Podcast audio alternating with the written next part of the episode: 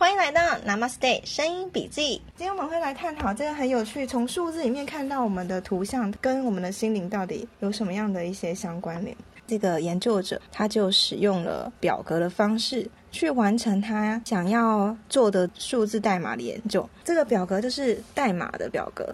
那代码表格它其实排列出来也会有直排、跟横排，还有斜排，以及就是有对称性的差异，所以它有这些规则在里面。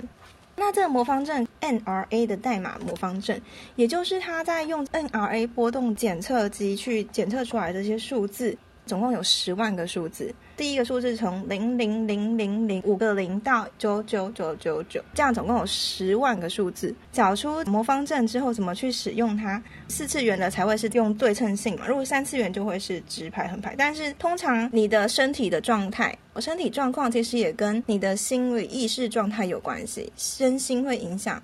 尤其心理的影响又会产生很大的剧烈的反应，所以它会影响的比较深远。因此呢，其实它还是会用四维空间的这样的一个方式的代码。这里有一个小小的举例，来这里分享一个比较神奇的故事好了。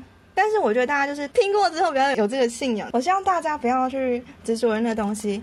我们昨天有讲到关于吸引力法则如何去影响你，那到底为什么有人觉得吸引力法则没有用？昨天的解释是说，因为你。只有表层的意识在改变、催眠自己，但是你其实心里头那个潜意识是没有做变化的，所以你一样会吸引到你觉得金钱匮乏这件事情。那我这里再说，他就做了一个树林疗愈水。关于金运，也就是钱财有关系的波动水，他就找出对任何都有效提升财运的 N I A 代码之后呢，运用相对称法则的组合波动传显成的波动水。他起初只是想要尝试做出期待万人效果的波动水，结果没有想到爱用者们有很多的体验跟心得热烈回响。这里有个个案分享，她开始喝了波动水后，发现平常从来不会买礼物的老公竟然会送皮夹给自己。接着在打扫家里时，突然分别从两个地方找到之前藏到忘记的私房钱。然后也有人分享，他喝了波动水之后，薪水一下子涨了五万日元。接着呢，一个月之后又因为受到赏识被挖角，年收更是因而大幅提升。那还有经营饭馆的个案就说了，他本来店里的客户一直在递减。结果没想到，这个水帮他让来电的客户口碑相传，而越来越多的客人，还有那种原本不买彩券的人，想到买张来试试，就意外中了七万日元。各种的回应。虽然呢，我要来转折，but 就是那个 but，太过于偏向于物欲的追求，并不是件好事。但在这里，就要传达的概念是，疗愈水功效是来自于它能够有效的从饮用者的潜意识中清除掉原本一直障碍金钱流动的负面讯息。他们心里就一直对于就是很害怕没有钱这件事情的恐惧，或者是一种对账单的压力等等那些，比如说害怕拥有财富的罪恶感。就是有人会觉得说啊，我这样子赚了钱，是不是跟人家拿到钱不好意思？嗯，对我其实有时候也会这样，害怕赚进来钱留不住的恐惧等等的，很怕就是乱花掉之类的，都是因为原始存在引用者潜意识里面的负面情绪能量在作祟。所以呢，只要把那些负面的情绪想法清除，接下来金钱流动的能量就会变得顺畅。结果来说，就是自然会有符合我们努力的报酬来到身边。也就是说，后面是重点，就是宇宙法则来说，超过努力以上的财富报酬是绝对不会流进我们手中的。你有多少努力，你才会有多少的得到。假如这个水真的有效，好了，也不是每个人的效果是一样的。这个波动水的功效会因为每个人状况而有所差别。可是就算是如此，还是有很多人回馈证明说，这个是在潜意识上有发挥有效的效果。这只是举一个例子来表达波动水所带来的疗愈效果，清除你潜意识对于一些事情的障碍，后面的事情就会变得比较顺利。有关这个次元跟几何图形，因为我昨天有讲到关于表意识的三次元，就是你的现实的空间、身体的部分；如果是意识空间，就是四次元；统合的部分就是五次元。我们来看一下这个部分。首先呢，我们的零次元是用点来表示的。因为是一个点的存在，代表的是不被拓展的世界，因为那个点就停留在那里，它没有延伸，所以它也没有办法就往哪里，就是都没有办法移动。也就是说，自由度是零，就是那个点而已，就是一个点。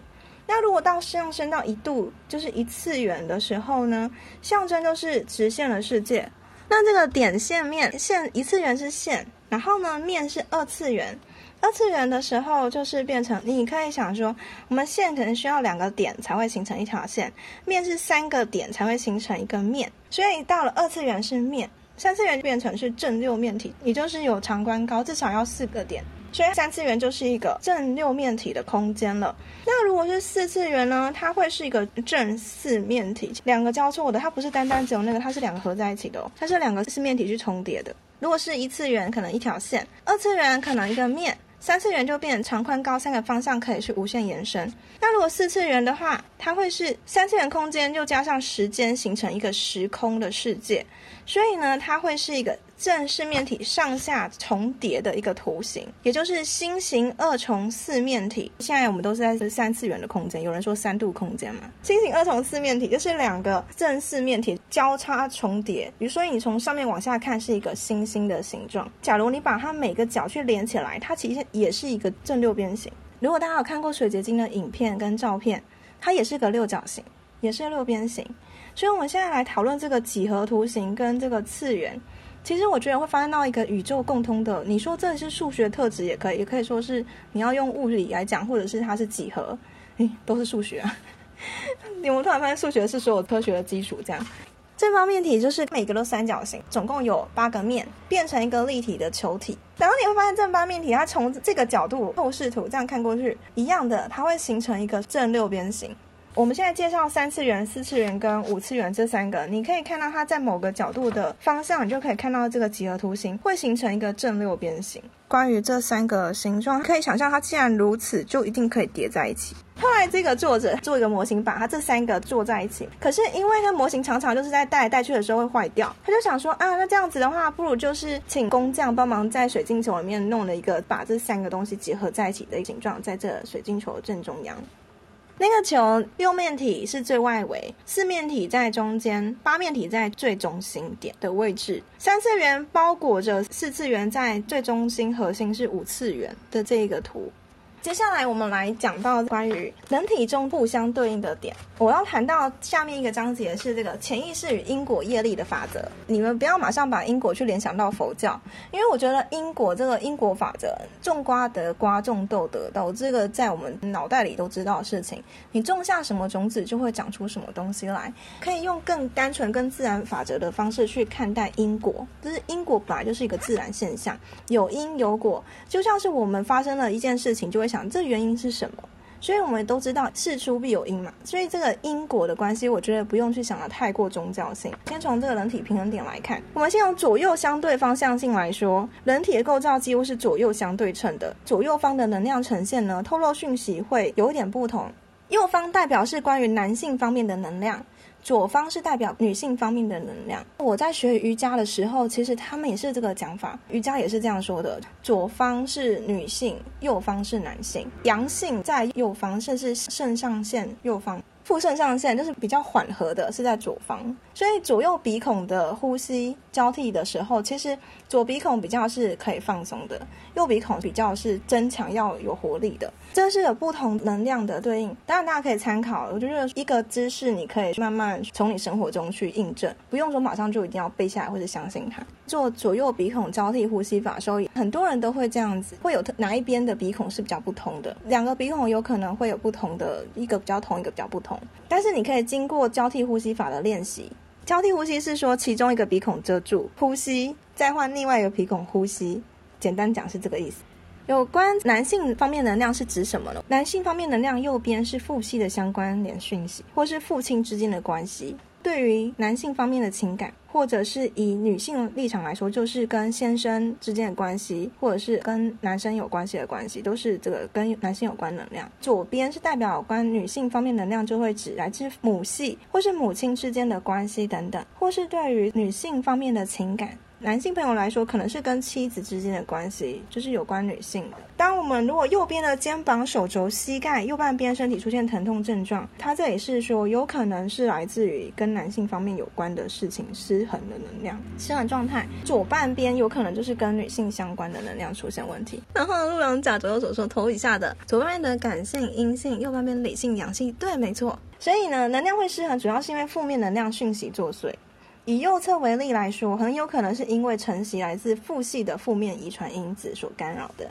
对父亲的负面情绪啊，或者是身为男性感到这个悲观的想法，甚至是女性朋友和自己先生之间存在的问题，都会导致右半边能量失衡。这些现象案例资料上也会得到一些印证。发现到主要能量的分布跟呈现最容易看出是不是平衡，就是它从波动仪可以去看出来。上下的话，上方就是精神层面，下方是肉体性。如果我们以脉轮来说，下三轮就是跟身体有关系的，比较身体层面的、肉体层面的，肚子饿、睡眠、欲望，就是跟下三轮有关系。那上三轮是跟精神层面有关系的。心轮在中间。至于前后的部分，前后他就说前面是未来，后面是过去。身体痛的地方在后方，可能是跟过去有关系；痛的地方是前方，可能是跟你对未来的担忧有关系。这个是你们的平衡性。四圈的方向性呢，其实它会有斜角，这右上角斜角是四十五度。有人在创作时的关键灵感。刚好闪进脑中的这个角度就是斜角四十五度，有一些人就说是右上斜角四十五度方向进来的，是闪进头脑这个。下次你灵光一闪的时候，会看一下是不是就是斜角四十五度。据说这种直觉的灵感或是天外飞来的指示，来自这个高次元的讯息出现，就是都是有来自那个方向的感觉。我昨天有讲到地球的斜角，提到定心状态，其实在各次元相对方向来说，只要能量能够是和谐平衡状态。中心点会很清楚显现，这样的状态就称之为定心状态。那个图片刚好是三次元包裹四次元，在包裹着五次元。这个中心点越来越清楚，它就是稳定，因为它每一个形状的中心点是同一个点，就是那样子一个定心状态。确实，在自己内在的中心达到一种安定的状态，就好比正在旋转中的陀螺站立着旋转，中心是稳定，它才能够一直这样子站着不会倒，然后又可以继续旋转。定心状态的陀螺，假如它真的很稳定，你用手指去尝试碰它，要想让它倒下，它还是会继续转。可能摇晃一下，马上恢复直立旋转，不倒下，维持能量平衡的话，处于定心状态就不会轻易被打击。他在用陀螺方式去形容怎么样是一个定心状态，你要转来转到陀螺。不管怎么样被碰撞，一样是一个稳定可以旋转的样子。刚才在讲能量平衡就能够达到定型，中心明确。这个中心是指身体的中心位置，站着或是走路，你都能保持在一个安定的状态，从处于这个第四、第五次元意识中心位置，所以他的意识状态也会呈现安定的状态。定心状态就是安定状态，就不太会出现负面情绪，比较会有自信。因为当一个人能够安然自处，就不会想要依赖谁或是依附他人而活，不需要。寻求支持也能够保持一个良好的状态，因为只要没有依赖心，就不会轻易被骗，对事物的判断也不会混淆不清。就是你的脑袋是清楚的，你的精神是清醒的。即使有邪恶意图的人靠近，由于能量频率完全不同，也会立刻觉察。要稳住你自己，就会更能够去觉察到发生了什么事情。不管是你的身体状况，或者是你周围发生的状况，以及你周围的人发生什么事，其实会觉察度会比较能够提高。由于自己能量能达到平衡状态，就会更能融入自然宇宙，达到协调自在的生活。定性状态就是一种精神状态的呈现。谢谢你们大家，祝大家都可以有好好的睡眠啊！